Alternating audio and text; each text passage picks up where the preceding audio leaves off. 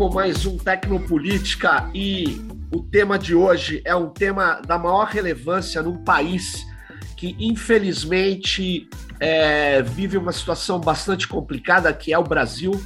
É um país onde nós estamos vendo a devastação ambiental avançar de maneira muito forte e muitas ações contra os povos originários, contra as diversas etnias que convivem conosco nesse enorme continente que é o Brasil, que coloca o problema das comunicações e telecomunicações como um problema extremamente grave.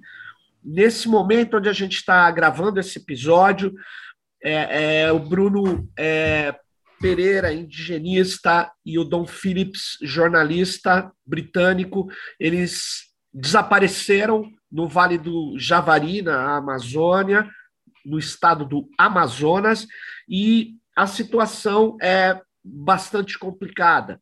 É, mais defensores da, do meio ambiente, defensores da, das comunidades indígenas são atacados, né? são eliminados por mineradoras, madeireiros, por criminosos que querem, na verdade, se apropriar da riqueza da diversidade, destruir a diversidade socioambiental, enfim, uma situação muito complicada que o Brasil vive.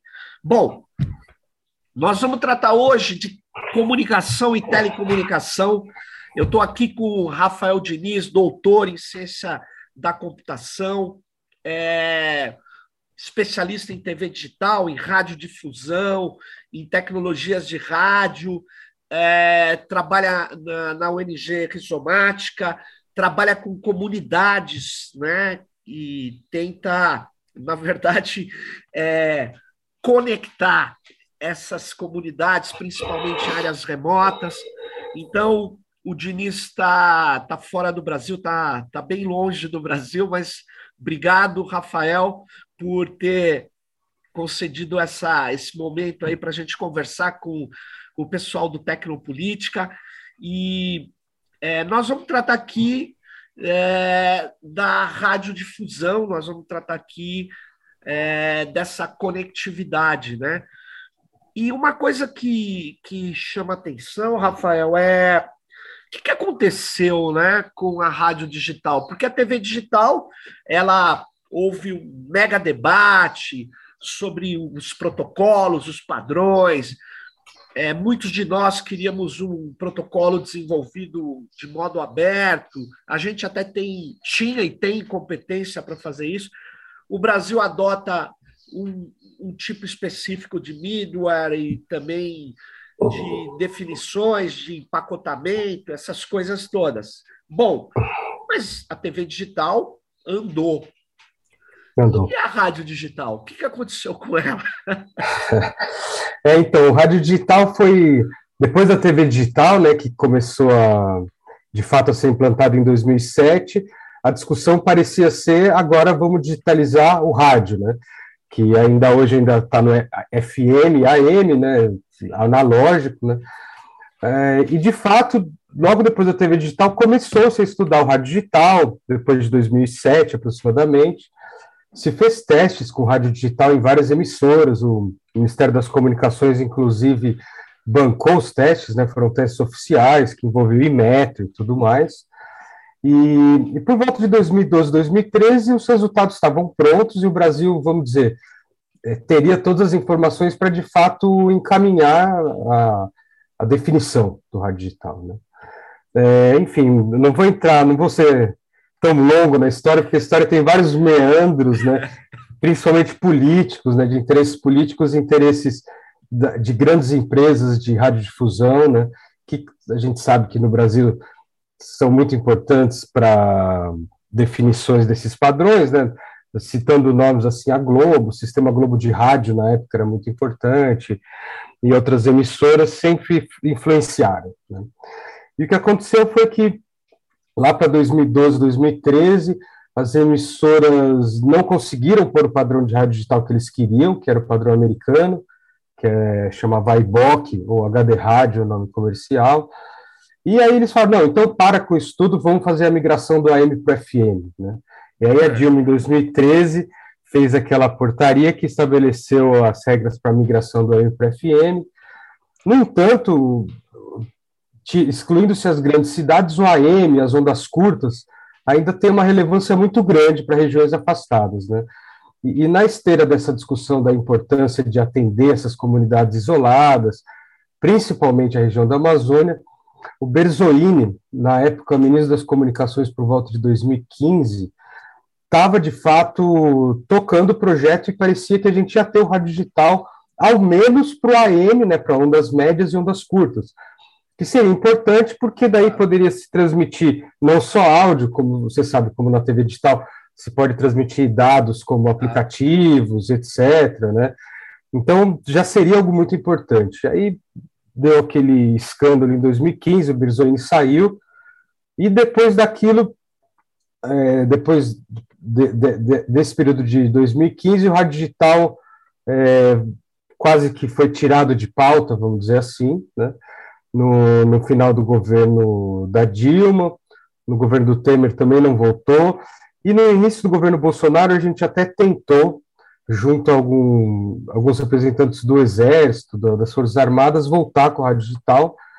Conseguiu ter certo apoio do, na época, ministro, era o MCT, que ainda né, não tinha tido a, a, repartição de novo dos ministérios com o astronauta, com o Marcos Pontes, e conseguiu, em 2021, fazer um teste de rádio digital no começo do ano, final de 2020, começo de 2021, em ondas curtas, com uma transmissão para a Amazônia. Né? E aí, logo no começo do ano, quando o teste ainda estava ocorrendo, uh, o Ministério foi repartido, né? então a gente é. perdeu o apoio do astronauta, que não era mais ministro das Comunicações, entrou esse novo ministro que não eh, que representa interesses de grandes emissoras e que não tinha interesse em rádio digital, não tem interesse na Amazônia, não tem interesse social nenhum. É, o general, que era presidente da EBC foi tirado também, entrou o pessoal do Centrão, e aí acabaram com o projeto, inclusive a gente saiu meio que pela porta dos fundos da EBC, mandaram tirar o transmissor, a gente queria continuar o teste, porque o transmissor foi comprado pela UNB, né? Então Sim. o transmissor era nosso. Né? Então a gente falou, não, a gente pode continuar esse teste quanto tempo, poderia estar até hoje no ar, né? E a gente teve relatos muito bons, assim, pessoal recebendo muito bem. A gente fez uma parceria com uma professora da Federal de, de, de, de Roraima, Roraima, em Boa Vista, e o sinal transmitido de Brasília estava sendo recebido Olha 24 só. por 7, uma, e, e, somente com 1 kW, 1.2 kW, que é, relati é, relativamente pouco né, para onda curta. E, mas como sinal digital, diga. Esse, esse, o que você está me falando é que na verdade, você estava tentando passar também é, pacotes de bits convertidos em sinais por ondas curtas. É, é, e exato. aí, e como é que você faria o retorno dessa interação? Eu poderia, por exemplo, utilizar esse, essas ondas curtas hum. como um canal de upload e download, é isso? Sim, eu acho que a gente vai falar bastante disso daqui a pouco, que é exatamente usar as ondas curtas não só para transmitir, né, para radiodifusão, mas para troca de dados, né? Que a ah. gente, eu pelo, pelo menos sempre percebi isso, que a radiodifusão é muito importante, mas é muito importante ter também um canal de retorno, né? Uma forma que as pessoas que recebem essa informação possam também transmitir, né? E falar de volta, né? Então, eu me envolvi nesse, num projeto que chama Hermes, que é exatamente com esse foco, né, da, de poder, das pessoas poderem ter troca de informação, um sistema de telecomunicações bidirecional na faixa de ondas curtas, né. Então, é, isso sempre foi, assim, o meu, meu foco, né, mais no passado, mais radiodifusão, né, e aí, ao longo do tempo, é, eu também comecei a enveredar pela telecomunicação, porque a radiodifusão sozinha ela é importante, mas sem um sistema de telecomunicação bem instalado, as pessoas só recebem né, informação, quando na verdade elas precisam também falar com o mundo, né? Transmitir de volta, né? Então é interessante. É... Você está me lembrando um texto do Bertolt Brecht, a teoria do rádio, que ele fala, Sim. pô, o rádio tudo bem, eu estou com o rádio aqui que é receptor, mas eu posso, com uma pequena alteração, também torná-lo um transmissor, né? Então era, já era essa ideia, né? Curioso. Sim, com certeza. É, curioso. Com certeza. Mas, é, enfim, na década de 30 eu acho que estava muito evidente a questão do, dos estados, né, de quererem controlar o, a narrativa né, do, do, do mundial e, e talvez a radiodifusão tenha sido uma opção mais simples de fazê-lo, né, de, de, desse controle. Então, claro. a, a, telecomunicação em onda curta se restringiu a grupos de robistas, radioamadores, na década de 30, que, de certa forma, teve um avanço grande, mas nunca ficou, nunca se tornou algo de fato mainstream, né, algo acessível para todos, né, a não ser aqueles engenheiros que sabiam construir um rádio, sabiam mexer com válvula, né, é mesmo, era válvula. Era válvula. Era, era eu válvula. me lembro, tinha um rádio em casa, velhão, cheio de válvulas. Não, e ainda funciona, né? É. Assim, é uma tecnologia é boa, mas não, vamos dizer, na época, pelo menos, não, não se tornou acessível a todos. Né? Eu é. acho que esse tipo de comunicação se tornou acessível através do telefone, no final das contas, né? Que e vem é. cá, é. Rafael, pela, pela sua experiência, pelo conhecimento que você tem aí de outros países, tem algum país que converteu o rádio de analógico para digital? Você conhece isso ou não? Tem, tem. Uh, os países nórdicos estão em processo de, de desligamento do, das rádios FM já. Né? Ah, tá. É, lá eles escolheram um padrão que chama DAB, que é o Digital Audio Broadcast, mas que é um paradigma de multiplex, né, como eles chamam lá. É, uma emissora transmite 10 a 20 conteúdos de, de emissoras de rádio, né, e lá no contexto deles, eles desacoplaram o produtor do conteúdo de rádio da empresa que transmite o conteúdo, né. Então, o, o caso do, dos países, não só os países nórdicos, tá? Outros países da, dos, da Europa Central, Alemanha, Inglaterra, também está passando por esse processo de migração, mas não tão rápido, né? Porque as rádios FM ainda assim têm o apelo de ter um custo, um custo baixo de instalação, o receptor é muito mais barato. Né? Na verdade, a, a, parte da transmissão se dilui no tempo, né? Uma empresa que quer transmitir em digital, o custo não, não é relevante, né? Mas o custo do receptor ainda é relevante, né? Ainda é, porque o rádio, o receptor de rádio é muito barato, né? O receptor da rádio digital seria, então, o quê? Dez vezes mais caro, uma coisa assim? É, em torno de dez vezes mais caro, sim.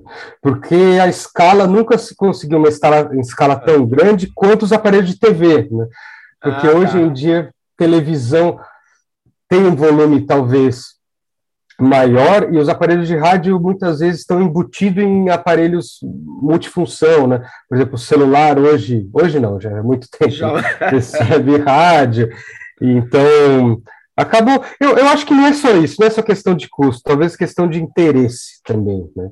Por exemplo, nos, nos Estados Unidos, por questão também de briga política, o HD rádio, né, lá, é, avançou bastante, mas é, não, não tanto quanto se esperava, por questão também de, de questões econômicas e políticas internas.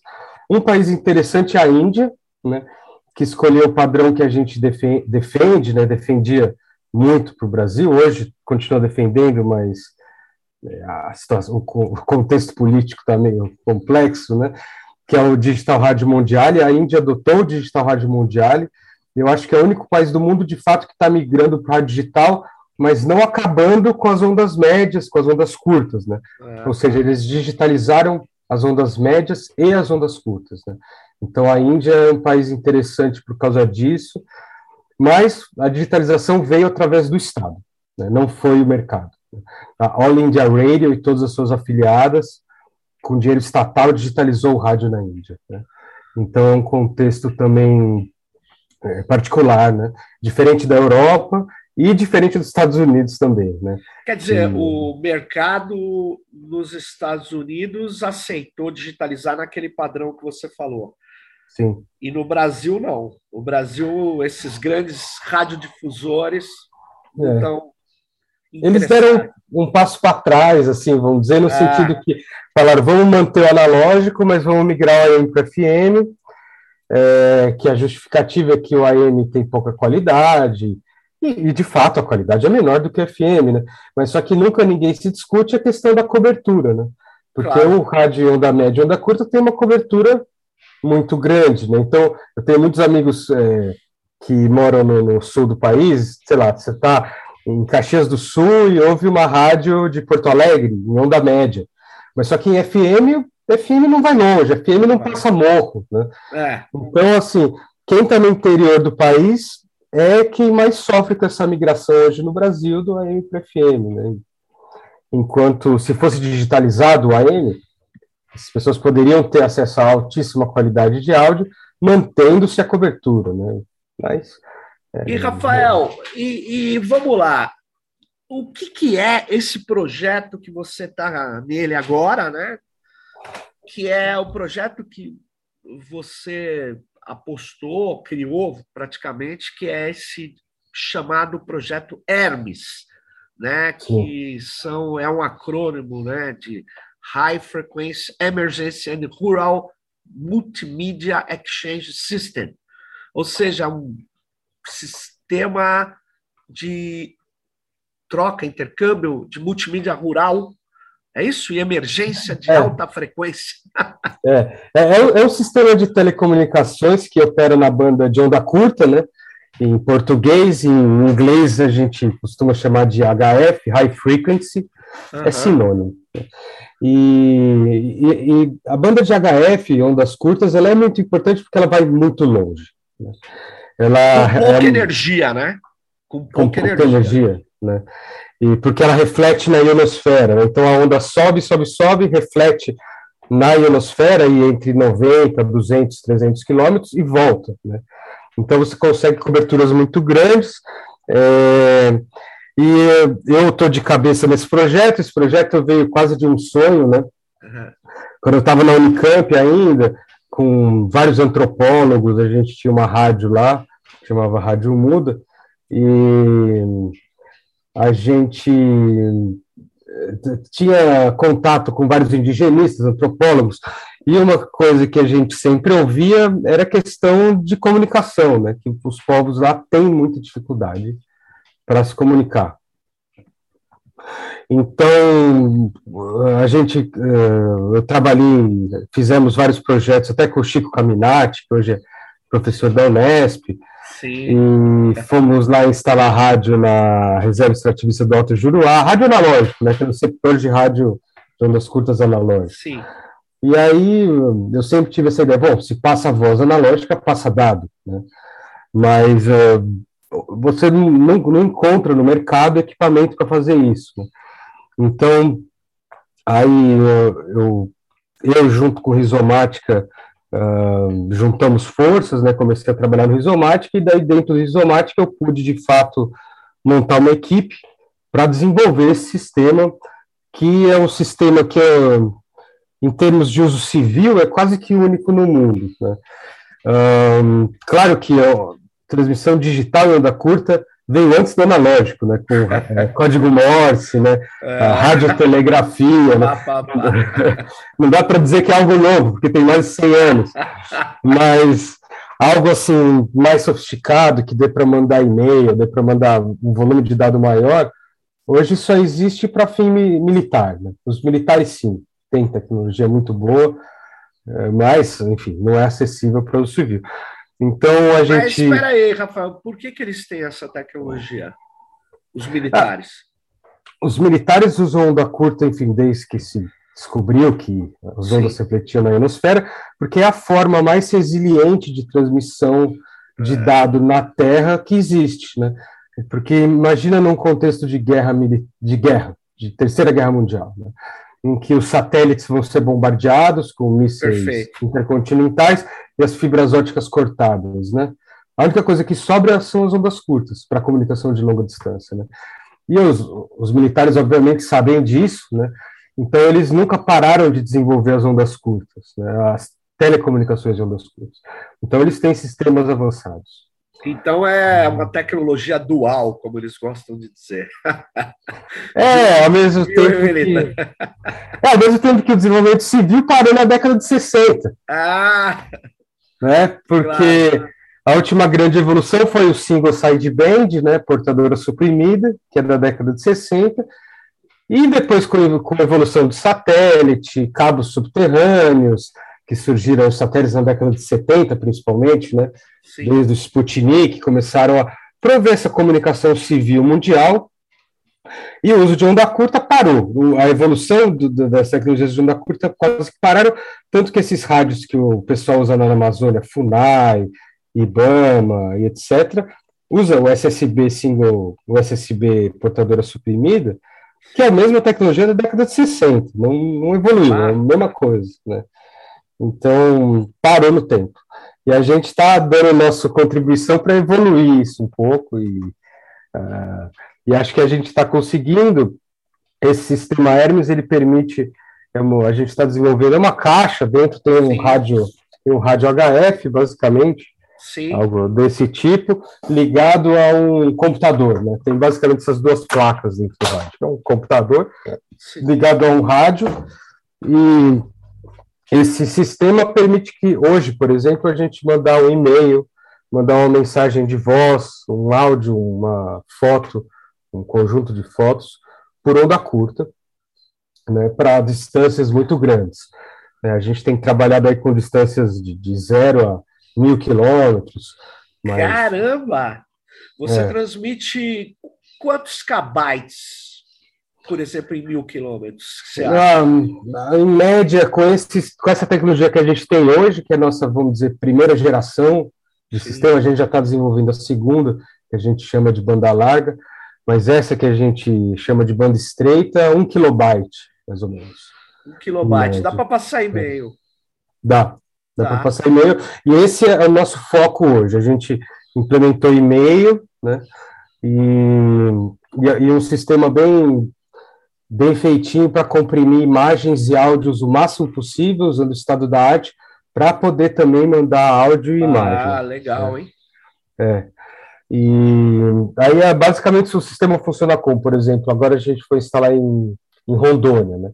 Então, em algum lo local que tem internet, a gente instala essa caixa ligado na internet e ligado numa antena de onda curta, e as estações que estão na floresta, em comunidades, é, mandam o. Na verdade, as pessoas conectam o sistema pelo celular, pelo computador via Wi-Fi, né? Ah, esse sistema tem uma redezinha Wi-Fi local, as pessoas se conectam ao sistema e aí pode enviar e-mail, pode se enviar e-mail, mensagens, que aí vão por onda curta até a cidade mais próxima onde tem internet, e aí, chegando na internet, esse eh, esse payload, vamos dizer, esses dados são roteados. Né? Ô, Rafael, você, é, nessa, é, não na, na, vou chamar na comunicação de longa distância, mas nessa última milha, dentro de uma floresta, você acha que dá para usar aquele mecanismo de rede mesh? Estou falando ali para distribuir um sinal numa uhum. área. Uma vez que chega essa onda, você acha que dá para fazer um monte de anteninha? Ou, é... Não dá, não dá. Não dá. Não dá porque tipicamente assim, vamos pensar no conceito de rede em malha, né? A gente agora em onda curta muitas vezes trabalha em malha, né? Mas só que o enlace vai centenas de quilômetros, né? As, as redes mesh que tipicamente se fala, né, usa Wi-Fi, né? 2.4 GHz, 5 GHz. 2.4 GHz, mas não passa duas árvores de distância. Dá 30 então, metros. Você tem 30 metros, então assim, quer dizer, e as comunidades da Amazônia são muito esparsas, né? Então, às vezes, você está uma hora de barco entre uma comunidade e outra, né? Então, não vai até o quintal, não, não, não vai 30 metros. Então, não, ah, não, é, não, vai rolar, então. Na verdade, vai ter que ter esse vamos dizer assim, esse, essa infraestrutura que você está falando em cada comunidade. É, cada comunidade tem uma caixa do Hermes, e aí, claro, o que se pode ser feito é pôr uma anteninha de Wi-Fi para pegar a comunidade inteira, né? Tá. Mas a comunidade inteira, agora, por exemplo, no, o sinal nunca vai chegar em outra comunidade. Uma comunidade da outra é muito distante. Então, mesmo tem algumas rádios comunitárias lá, né? É sempre local, nunca nunca vai muito longe, porque não é, o sinal é, em floresta não, não propaga. É, as árvores são muito gigantescas, dependendo uhum. da região, é não, não passa o sinal. Se você está falando de rádio comunitária FM, então. É. Vai, vai, vai a mesma distância do Wi-Fi, no máximo. É, é isso Pega ali a comunidade. Agora, nunca você vai conseguir fazer um enlace com Wi-Fi entre uma comunidade e outra. Não vai. Uma que Legal. você precisaria ter torres muito, muito altas para ficar em cima da floresta o que já é algo ecologicamente. É, não, não rola. Né? Você vai montar uma torre muito, muito alta. Não, não, não tem a mínima condição. É, Agora, é, esse. É, é, é, você já Você tava. Me fala mais aí, Rafael. Você falou que estava fazendo. Esse projeto Hermes saiu dessa experiência que você teve? Saiu. No, no, no começo do governo, que você falou, dessa. Eu acho que. 19, é isso? Não, do Hermes, o sonho do Hermes é mais de 10 anos, desde a época ah, que eu estava é? com o Chico Caminati lá no Acre, desde a época ah. que eu estava na Unicamp. Eu acho que né, a gente muito influenciado, né, existia uma rádio na Unicamp, a gente sempre ah. é, muito influenciado por essa coisa de rádio, rádio. Então, ah, desde a época de 2010, né? Em 2000, época de 2010, principalmente 2000, da época de 2000, mais de 20 anos, mas a época de, nos anos de 2010, de fato, que eu tive contato com a Amazônia, né? É, com a Amazônia para instalar a rádio, né? Na época, nos anos 2000, tive contato com a Amazônia na época do Gilberto Gil, né? Sim. Cultura digital, eu, Chico, Novaes, a gente ia para a Amazônia instalar telecentro e, e dar, dar curso de, de, edição de áudio, vídeo, né? É, Kit mas, multimídia. Kit Multimídia, instalando muito lá. Kit Multimídia na Amazônia. É isso aí. Foi uma época muito, muito gostosa. Mas a coisa de instalar rádio mesmo na Amazônia foi da época de 2010, que a gente, de fato, eu tive contato com essa carência de, de, de comunicação, e aí que veio a ideia de fazer esse sistema, né? E, de fato, a coisa começou a andar final da década de 2010, 2018, 2019, já no Rizomática, com recursos, né? com, com já com a gente ganhou uma competição na Mozilla é, Wireless Innovation Challenge. A gente aplicou para um, umas competições, ganhou as competições, conseguiu uma verba, conseguiu montar um time e aí de fato a coisa é, conseguimos Legal. desenvolver o sistema, né? E... Esse sistema, você tem uma equipe, então, que está trabalhando tanto no transmissor quanto no receptor. É isso. Você tá, é. Vocês usam essa faixa do, das ondas curtas e tá vendo como empacotar o sinal, vou chamar de internet, para ele. É, é basicamente. Tem muito para evoluir. É isso? Tem, tem muito para evoluir. A gente está uns.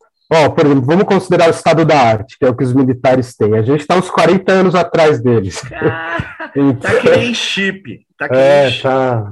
A gente, agora na nossa segunda geração, a gente está. Hoje, por exemplo, a gente usa um rádio, todos esses rádios de onda curta que a gente tem, Sim. eles foram feitos para voz, né? Então eles têm uma banda passante de no máximo 3 kHz, que é a largura da banda passante que o nosso trato vocal consegue excitar. Né? Então, até. Porque eles foram feitos para voz, a tecnologia parou na voz analógica, né? Então, então a gente está agora fazendo a outra geração, que é o quê?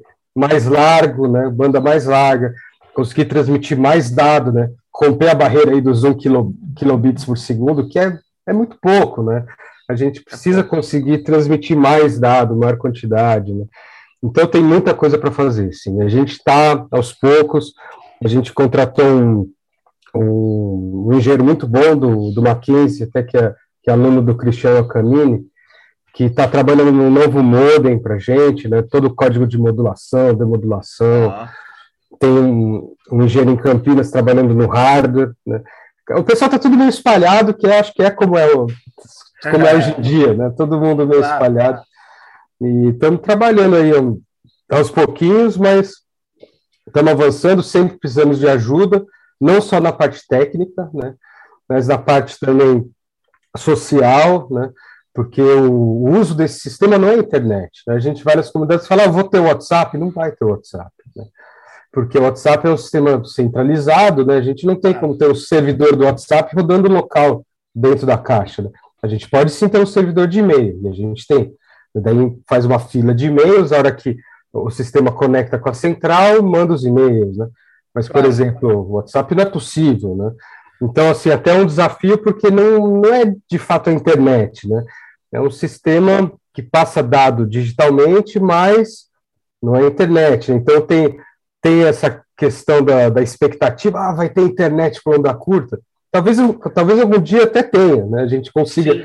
transportar pacotes IP de forma eficiente. Mas hoje a gente nem transporta pacote IP, né? A gente usa um protocolo da década de 70, que é o UCP, que ah, casou tá. super bem né, para transportar e-mail, pacotes de dados de forma agrupada, mas é, tem esse desafio Você também. Me lembrou que... a BBS, cara, que eu tinha uma BBS. A gente é. acumulava as mensagens durante o dia e, e ligava no telefone à noite e pá, é. mandava aquele monte de pacote. É exatamente é outro, isso. É um outro protocolo, né? Não é um é. protocolo, é. sei lá. É outro protocolo. Não é real time, vamos dizer assim. Hoje a é, gente não tem um protocolo real time. É como se na BBS você espera de noite para ligar, para custo da, o custo da ligação telefônica é, ficar, ficar, mais barata. aí você liga para o provedor e passa os dados. É, é esse protocolo do CP foi criado nessa época, né, que você discava para a universidade. Na época era usado por Becker, né, você era aluno, discava para a universidade, sincronizava os seus e-mails e desligava a linha, né? A gente usa esse protocolo, é como se a estação da floresta disca para a estação central, transmite os dados nas duas direções e, desliga a ligação, vamos dizer assim, né? É, mas então... esse, essa, vou dizer, essa impossibilidade, por que, que ela ocorre em onda curta, hein? Por que, que você acha que é o transporte de pacotes ele fica inviabilizado? Assim, na verdade, não, não é que ele fique inviabilizado, né? Hoje, como a gente tem uma banda muito estreitinha, né? Se a gente fosse, por exemplo, fatiar, vamos dizer, que nem um sistema de telecomunicação moderno, como ele faz? Ele fatia o espectro em frequência e no tempo, né? Então, por exemplo, Sim. o GSM, que já é antigo, ele fatia um segundo em oito pedacinhos e ele dá cada pedacinho para cada usuário. Claro que você está no telefone e você não percebe que você recebe um oitavo de segundo, porque ele transmite em um oitavo de segundo, ele transmite quantidade de dados suficiente de um segundo de voz, vamos dizer. Então você não percebe que. Mas só tá que em onda curta, que está fatiado. Em onda curta, se a gente for fazer esse fatiamento, já é pequeno o bitrate. Você vai deixar ele muito pequeno. E, e, com esses rádios que a gente tem hoje, a gente usa uns relés. O rádio ele não é feito para ficar trocando entre modo transmissão e recepção muito rápido. E então só para trocar de TX a RX, você gasta um tempo. Então, se você troca muitas vezes, você gasta mais tempo esperando a transmissão estabilizar para trocar do que se você transmitisse uma quantidade de forma sequencial. Transmite um tempo grande, que é o que a gente faz, aí recebe um tempo grande. Então, é, otimiza mais, né? A gente. Vai lá. Não, não. É Atender. eu estou desligando. Eles, Não, eu, esqueço, eu esqueço de desligar. Não, imagina. Mas beleza, beleza. Ah, Mas é, é mais uma questão de otimizar o, o pouco bitrate que a gente tem. E, e, também é uma questão técnica, assim, fazer toda essa multiplexação no tempo, que é o TDM, em frequência, exige um, uma implementação mais complexa. Né? Então, agora a gente foi pelo mais simples, que consegue transmitir o maior volume de dados no tempo, mesmo que esse tempo seja uma hora, porque o bitrate é muito baixo, entendeu? Ah. Então, a gente otimiza. Na nossa versão de banda larga, a gente vai sim experimentar, inclusive, transportar pacote IP. Né? Aí vai ficar uma comunicação em tempo real, sim, mais rápida que satélite até, né? Olha porque, só. É. é, porque o satélite você percebe que tem uma, sei lá, um gap grande, né? Tem. É muito longe, né? É muito longe, tá? Milhares e milhares de, de, Cara, e, e de metros, eu não né? sei se acompanhou, Rafael, o Elon Musk com esse projeto Vou Conectar a Amazônia. Você viu isso? Que ele veio até no interior de São Paulo, em Porto Feliz. Uma coisa estranha, é. esquisita. E que ele iria fazer. O que, que, você sabe desse, desse projeto é. dele? Ah, esse é um projeto de satélites de baixa órbita, né? Você sabe ah. que os ah. satélites geoestacionários estão a, a 30 e poucos mil quilômetros de altura. Eles ficam bem altos para compensar ali a, a e para girar junto com a Terra. Né? Os satélites de baixa órbita, eles têm que girar bem rápido, eles não acompanham a rotação da Terra para não cair, né? Então, o satélite de baixa órbita, como é que faz? Ele põe um enxame de satélite em baixa órbita, para dar essa cobertura. Então a sua anteninha fica trocando de satélite a cada poucos instantes, fica trocando. É um projeto bem complexo, na verdade, bem complexo, que é um projeto, na minha visão, uh, na minha visão não, patrocinado pelo governo dos Estados Unidos, né? Uh, acho que, enfim, assim como eles criaram a internet na década de, de 60, 70, é um projeto, claro, a, a, a aparência dele é que é uma empresa privada, né? Mas o investimento é todo estatal. É, na né? verdade, pode ser e... até da empresa do. Não, certamente é da, daquela empresa dele, lá esqueci o nome. É, Mas. É, SpaceX. Né? SpaceX ou, ou ah, do Link, ah, uma. Enfim. Mas o, o, o, dinheiro é do Departamento de Defesa, é. ou de uma ARPA, da ARPA, ou da NASA. Em geral é assim que eles fazem. É. Assim, é, é, obviamente é uma solução, se você for pensar do ponto de vista puramente técnico, que não é o caso, que a gente tem que considerar, é uma solução interessante, né? Poxa, você, no meio da Amazônia, em teoria, você poderia se conectar com uma conexão, por exemplo, muito mais rápida do que essa em onda curta que a gente está desenvolvendo. Né? Agora, uh, o que eu ouvi do pessoal da Amazônia é que alguns locais eles tentaram contratar e não tinha disponibilidade, a primeira resposta. Né? Em São Paulo, de fato, eu conheci um colega que conseguiu comprar para testar. É, é, bem caro, né? É, é a mensalidade de aí mais de 5 mil reais por mês, né, convertendo de dólar para real. E essa é uma questão, assim, se você for pensar só na questão monetária, uma aldeia indígena pequena já teria problema de sustentabilidade de pagar mais claro. de 5 mil reais por mês. Né? É, o, que eu, o que não falta de eu ver na Amazônia é comunidades que, com um monte de antena de satelital, tudo tudo Parada. quebrado, tudo parado. Né? Sei lá, o GESAC instalou em 2015, durou cinco meses, aí quebrou e ninguém veio consertar. Né? Então, a questão da sustentabilidade nessas conexões satelitais é um problema que a gente Você tenta sabe, endereçar no Hermes. Né? Você sabe que quando a gente fez uma coisa bem mais simples na periferia de São Paulo, o projeto Telecentros, eu, eu coordenava esse projeto, a gente optou exatamente pela manutenção, e olha que você está falando em São Paulo, mas São Paulo, sei do centro até Guaianazes, são, cara, 40 quilômetros, muitas vezes você tem trânsito, é um problema. Aí o que acabou acontecendo? A gente optou por ter um servidor em cada telecentro e 10 ou 20 clientes que não tinham HD. Na verdade, era muito é. simples você fazer uma rotinazinha ali, tirar uma máquina quebrada e conectar. E o cara levava até de ônibus. Por quê?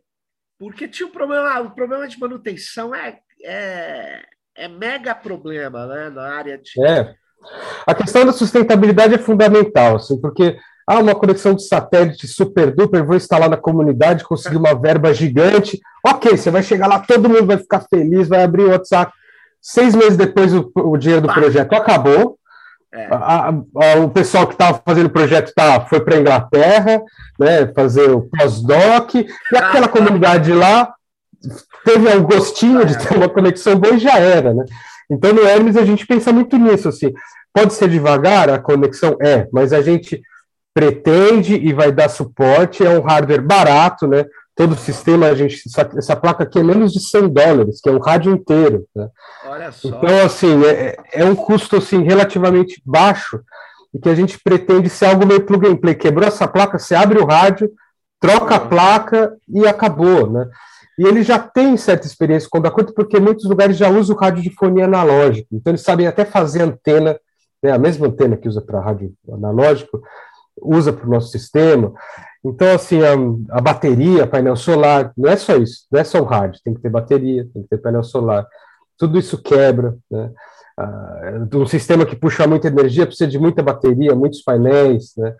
Então, a questão da sustentabilidade é importante e o Hermes não paga a mensalidade, né? Você está é. usando um da curta, não paga provedor, né? Não, não paga provedor. Pagar, não precisa pagar para Elon Musk todo mês mil dólares, né? Então. Você é sabe muito... que eu tive esse período da pandemia, eu, eu, eu fui morar no sul de Minas, né? Cara, eu preciso dar aula de internet e tal. Lá o sinal não era o problema, né? Porque tem os pequenos provedores rurais, os caras que chegam no país, no Brasil profundo, né? Mas eu tinha um problema, cara, que chama isso que você falou, energia. É. Até o cara trazer uma linha, porque aí tem, não é tão complicado, porque eu não estou na Amazônia, mas é, tem lá a burocracia, os prazos, né? É. Cara, é, a questão de energia. painel solar funcionou. Eu fiquei lá durante quase um ano com energia solar, cara.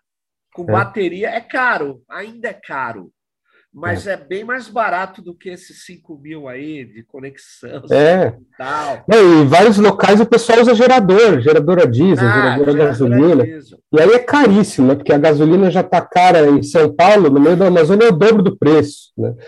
Então, é, a período de energia é muito crítico e, em comunidades na Amazônia nunca vai chegar o linhão, né? Então sempre vai ter que ser uma off the grid, né? Então a gente sempre, nunca instala só o rádio, sempre a bateria, painel solar, rádio, antena. Né? Mas me impressionou, o painel solar que eu tinha era, não era tão grande, hein, cara? Ele sustentou internet, luz à noite, era sei lá quanto, talvez uns 3 metros por 3 metros de é. painéis solares. Uhum. Eu consumia muita, muita energia, né? Então, eu acho assim, ainda mais na Amazônia, Claro, tem um período que pode estar muito nublado, mas na Amazônia é muito não. cíclico, é pior. A insolação é excelente lá. É, é. Olha, usar painel solar lá é ótimo, porque uma que você não precisa mirar muito o painel solar, né? Que dependendo ah. da latitude, você precisa inclinar para o sol. Lá na Amazônia você inclina, sabe por quê? Eu aprendi. Eu falei, pô, mas aqui a latitude é quase, estamos quase em cima do Equador, eu vou deixar o painel assim. Ele falou, não, não pode porque senão junta água. Pessoal, inclina, mas para qual lado inclina? O pessoal inclina para qualquer lado, só deixa um pouquinho inclinado para não tá juntar água. E Tem que inclinar para não juntar água. Eu não sabia é. disso, não, cara. Eu sei que é inclinado, é. mas aqui é mas inclinado por, por outro motivo também, né? Por causa da latitude para pegar o sol, né? Para pegar onde o sol tem maior, maior incidência. Mas lá eu falei, pô, estamos no Equador, vamos deixar retinho? Eu falei, não, não deixa retinho, não, porque senão junta água. Eu falei, mas para qual lado a gente vira? Peguei a bússola, eu falei, vira para qualquer lado, tá bom.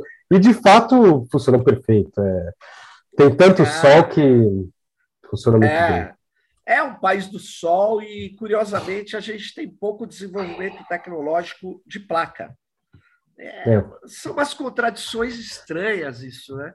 A gente não, sei lá, é, é uma coisa que precisa mudar. Eu, eu vejo uma mentalidade de não, não criar coisa que está fazendo. As pessoas, é, muitas pessoas falam, ah, mas eu vou lá e compro X, eu tenho a grana. É, é, uma, é uma falta de é, aposta em, em você solucionar problemas com aquilo que é a visão é. que a gente tem, né? Eu não sei te explicar. É. Há, há, uma. É uma visão colonizada, né? Uma é visão. Bloqueio é. criativo, né, cara? É. A gente poderia desenvolver muita coisa no Brasil para o Brasil. Sim. Assim como aqui na Rússia se desenvolve muita coisa aqui para consumo interno, né? No, no, no, Brasil, não. No Brasil, a gente cada vez mais está uma economia primária, né? E... É verdade. É triste, assim. É, eu, eu, eu, falo em onda curta até para pessoas assim, educadas, sabe? A pessoa já fala, já fala do Elon Musk, entendeu? Fala, ah, mas isso aí já. coisa do já passado. Foi superado. Né? Já foi eu, eu, eu, eu ouço há 15 anos né, que onda curta não dá certo, é coisa é coisa que é muito pouco dado, né? Mas só que nesses 15 anos, muito pouco dado para as comunidades que estão na Amazônia sem nada, é muito, é muito dado. Eu lembro um, uma comunidade ribeirinha, não era indígena. Eu falei, olha, uma foto demora muito para transmitir. Eu falei, demora mais de um minuto para passar uma foto, né? Eu com a nossa visão de internet. Ele falou, demora muito? Ele falou, um minuto para transmitir uma foto, isso é muito rápido. Eu demoro dois dias de barco para ver meu parente. Se eu transmitir a foto em um minuto, isso é muito bom. Né? Eu falei, tem razão, né? A gente tem que pensar um pouco fora da caixa, porque. Cara, você agora com essa frase me lembrou um texto do Paul Virilio, que tem o Velocidade Política. Ele fala: essa velocidade toda que a gente está montando aí serve a quê? Não, a pergunta do Ribeirinho, né? Por, por, como assim, mais Para que, que eu tenho que ser tão veloz, né? Aí é. ele responde: serve a guerra. A estrutura de poder. É o que você está falando, os caras que estão 40 anos na frente no, no, no, ondas curtas, provavelmente passando pacotes de imagens, sei lá o que eles estão falando. É. Militares, por quê? Porque eles estão controlando. E não é qualquer militar, né, Rafael? Você acha que os militares brasileiros desenvolvem essa coisa? Não, lá numa base que eu fui militar lá na, no Acre, eles tinham rádio analógico, igual a gente. e ah o presidente agora ia comprar alguns rádios desses digitais de onda curta da, da Harris, né? É, empresa é, estadunidense, né? Que agora a, assumiu aquela a Pegasus, né? Aquele sistema de vigilância. O que? É, do NSO, do Israel? É, o NSO, é, comprou do NSO. Saiu é mesmo? é, vou até, eu vou até vou te mandar aqui. Ah! É, eles Cara, compraram o Agora sistema... o bicho pega. Se americano então, comprou... É... Olha só que legal, a empresa que faz rádio de onda curta, militar, comprou o sistema de espionagem. E o, e o Brasil agora estava querendo modernizar as ondas curtas, comprando esse sistema da Harris, que comprou o sistema de espionagem da UNSO, né, da israelense. É israelense. Então, quer dizer, esse mundo. A gente tem que desenvolver tecnologia nossa, é basicamente isso. Porque senão a gente vai continuar dependente. É, obviamente. E, e, a gente tem um sistema universitário. Você sabe que me chamou muita atenção? Eu estou fazendo um paper aí, estou estudando os documentos tecnológicos dos últimos anos. Então, tem, um, por exemplo, Estratégia Brasileira de Transformação Digital, Estratégia Brasileira de Inteligência Artificial. Me chama muito a atenção em que nenhum desses documentos eles dizem assim no diagnóstico: ó, oh, nós estamos fora do jogo, nós somos um país que não estamos na ponta, não estamos desenvolvendo tecnologias e que esse não é nem a constatar isso não passa, mas eles não colocam as universidades brasileiras como um elemento crucial para desenvolver, seja inteligência artificial, seja chamada transformação digital, que é tudo palavra de consultor, tá? Os caras veem, é impressionante. O termo transformação é. digital vai do Zimbábue até a Inglaterra. Você fala, porra, quem é que unificou esse discurso? As consultorias, cara. Que, aliás, eles falam, esse documento foi feito por uma consultoria, não diz qual é, mas se você for ver, é a consultoria da McKinsey, da claro, essas é. coisas aí que padronizam o discurso para as grandes corporações. É. E mata a criatividade, porque você não vale a pena. Ah, cara, o que você está fazendo? Eles falam, não vale a pena não vai é resolver é nada. E nessa a gente não, não, não sai atrás. Não... É. Você lembra do professor Luiz Fernando, do, da PUC Rio, que conseguiu colocar a única tecnologia brasileira na TV digital brasileira? Foi o Ginga, né? Ginga. E que depois virou norma internacional da ITU. Ele colocou, eu lembro que ele colocou no Lattes dele, ele tinha um monte de publicação, sabe? produzia pra caramba um artigo por, por semana. Ele falou: a contribuição mais importante que eu fiz para a sociedade, para o Brasil, ou para a academia, o que seja, foram as normas do padrão brasileiro, que não é produção acadêmica, não vale nada na academia fazer uma norma para a TV digital, mas isso foi o mais importante porque tem pessoas usando na casa deles, sabe? Tem mais de milhões de televisores com algo que eu criei, né? Uma tecnologia brasileira feita no Brasil, pensada por brasileiros, uma linguagem que ele criou junto com o Roberto Jerusalins, que, que criou Lua, né? Que é outra linguagem é brasileira. Linguagem de... Do, de script, é né? Do, de, é. Impressionante isso. E, e, ele pensava isso, a tecnologia tem que ser criada no Brasil. E a questão não é se é melhor ou pior. Não, não tem a ver isso, se é melhor ou pior. E a gente aprendeu com os Estados Unidos isso, né? Se você lê nas entrelinhas, não importa se é melhor ou pior. Importa se você fez, que você tem o controle da cadeia de produção. Ah, né? é. Importa o que você fez. E aí eu fiquei triste uma vez, eu nem vou falar nomes, porque eu não, não quero mas eu me lembro que uma das coisas mais interessantes, uma tecnologia assim rudimentar, não está no mundo que a gente está falando digital, telecom, que é de cisterna no Nordeste. O engenheiro da Caixa lá ajudava o cara da comunidade a construir. O cara sabe construir, porque ele sempre construiu as coisas que ele usa, e aí ele só aprendeu a técnica. Pô, aí ele passou a controlar a água. Bom, falaram que era muito lento. Olha só, é muito lento o cara ficar construído. E compraram de um país X um monte de cisterna pronta. Bom, aí não é adequado ao Brasil, o sol vai, racha o bicho tal, e o cara não sabe consertar, porque é. não foi ele que fez, ele não foi feito com material que ele domina na região. É sempre assim. É um, é um, é um lance é, de é colonialidade, eu diria, né? É uma é. mentalidade que precisa romper, mas esse projeto Hermes é, é um projeto que vai no outro sentido, o sentido da tecnodiversidade, da, da criatividade, né? Eu acho muito legal isso. Acho que você está de parabéns aí. E como que faz se alguém quiser ajudar, contribuir, colaborar? O que, que ele tem que fazer? Se ele tem que ter habilidades técnicas, e os que não têm, os que têm? Diga aí para gente.